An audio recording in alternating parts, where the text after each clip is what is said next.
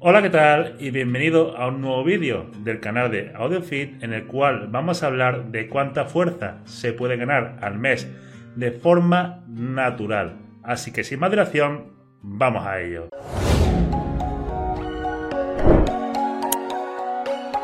Para responder a esta pregunta tenemos dos opciones. La primera opción, ¿cuál sería? Pues sería sacarnos los datos de nuestros santos cojones e inventárnoslos. O lo engaño, me subo la polla y allí muy buenas. La segunda forma sería recopilar datos verídicos de alguna fuente y extrapolar, manejar, tratar, trabajar estos datos para obtener la respuesta que queremos o la respuesta que estamos buscando, mejor dicho. ¿Qué datos tenemos a día de hoy que nos puedan ayudar a responder a esa pregunta de cuánta fuerza se puede ganar al mes. Gracias a este hombre, gracias a Dios, que es Greg Knuckles, pues hizo hace algunos años una encuesta con más de 1.800 participantes. Tras cribar la respuesta, quitando errores, respuestas trolls, etc., pues se quedó más o menos en 1.600 respuestas totales.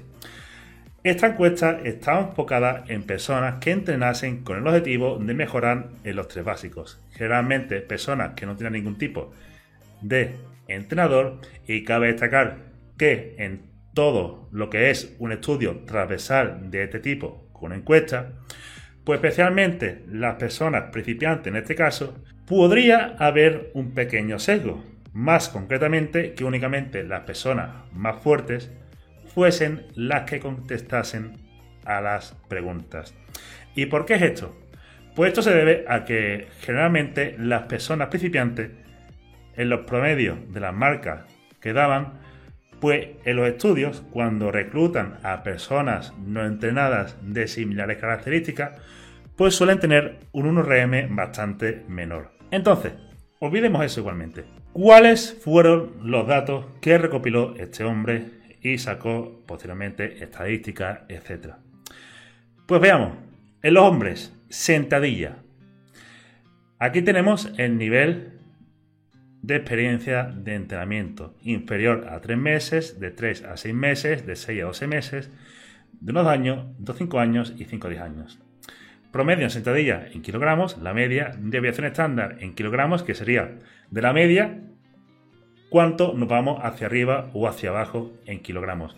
Es decir, aunque la media sea 102 kilogramos, aquí, una dirección estándar de 31 kilogramos significa que puede haber personas que levantaban 120, 130, 70, 80, 90 y esas cosillas, ¿vale? Hasta 31,3 kilogramos por arriba o por abajo como máximo. Y aquí tenemos la media de ganancia mensual en kilogramos según el nivel. Entonces, lo que tenemos aquí es que una persona principiante de menos de 3 meses de entrenamiento, pues más o menos la ganancia mensual en sentadilla en kilogramos es de unos 10 kilogramos. Cuando ya lleva varios meses entrenando, esta ganancia prácticamente se recorta a la mitad. Cuando ya lleva de entre 6 a 12 meses, se recorta otra a la mitad. Y cuando ya lleva de entre 1 a 5 años, pues prácticamente la ganancia mensual es muy muy pequeña de media. Y cuando lleva más de 5 años entrenando, pues prácticamente mensualmente la ganancia es inexistente porque tiene que pasar mucho más tiempo. Esto es algo que ya hemos hablado anteriormente. Cuando se empieza con un ejercicio, la ganancia de fuerza inicialmente se producen bastante rápido, debido a adaptaciones neuromusculares. Pero estas adaptaciones, digamos que eh, alcanzan su pico máximo en un tiempo relativamente corto de tiempo. Y a partir de aquí es la masa muscular el que es el principal factor limitante. Y recordemos, en una persona natural, la ganancia de masa muscular es extremadamente lenta. Aquí tenemos los datos en mujeres en sentadilla los promedios, las deviaciones estándar, cuánto nos vamos por arriba y por abajo en kilogramos, y la ganancia media mensual de kilogramos en el ejercicio. De nuevo se vuelve a repetir el patrón. cuando las mujeres son muy avanzadas, pues prácticamente la ganancia mensual es inexistente, porque tiene que pasar mucho más tiempo. ¿Qué ocurre aquí en el caso del precio de banca? Aquí tenemos de nuevo los mismos niveles, las medias, deviaciones estándar y la media de ganancia mensual.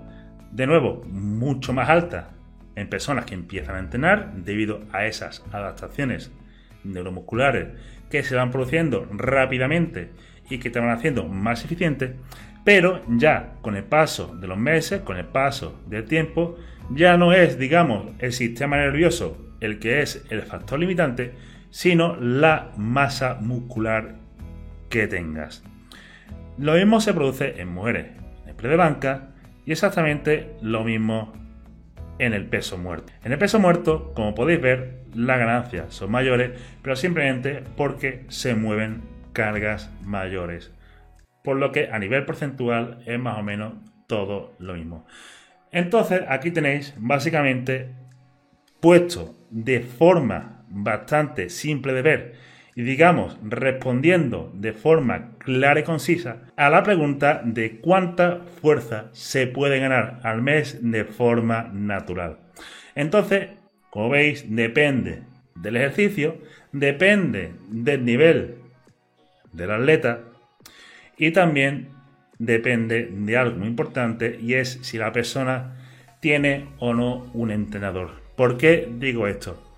Esto lo digo porque cuando se analizan la ganancia media mensual en kilogramos en los diferentes ejercicios y también en nivel general de fuerza de los usuarios, se aprecia una cosa que contrasta bastante con lo que se ve en los estudios científicos. En los estudios científicos, las personas están correctamente monitorizadas, tienen un programa de entrenamiento bien diseñado, Exactamente ocurre cuando una persona contrata a un entrenador. Está monitorizada y tiene un entrenamiento bien diseñado acorde a su objetivo.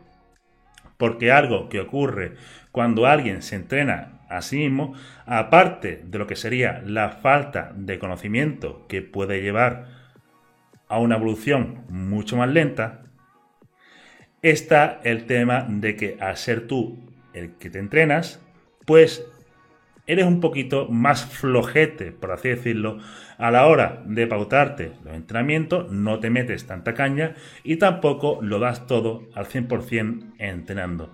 Porque, de nuevo, cuando se analiza la media de ganancia mensual en estudios con intervenciones en hombres o en mujeres, con programas específicos, etcétera, etcétera, etcétera, las ganancias son muchísimo mayores.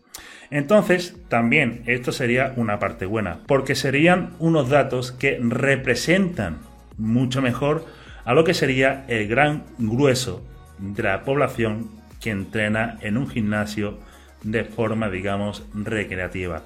¿Por qué? Porque la mayoría de las personas no suele tener entrenador. Se entrenan a ellas mismas o lo que les diga el monitor de gimnasio y por tanto la ganancia de fuerza mensual será mucho más similar a las que tenéis aquí expuestas que aquella que podáis ver en los estudios o en los datos de cualquier otra persona que la lleve un entrenador, etc.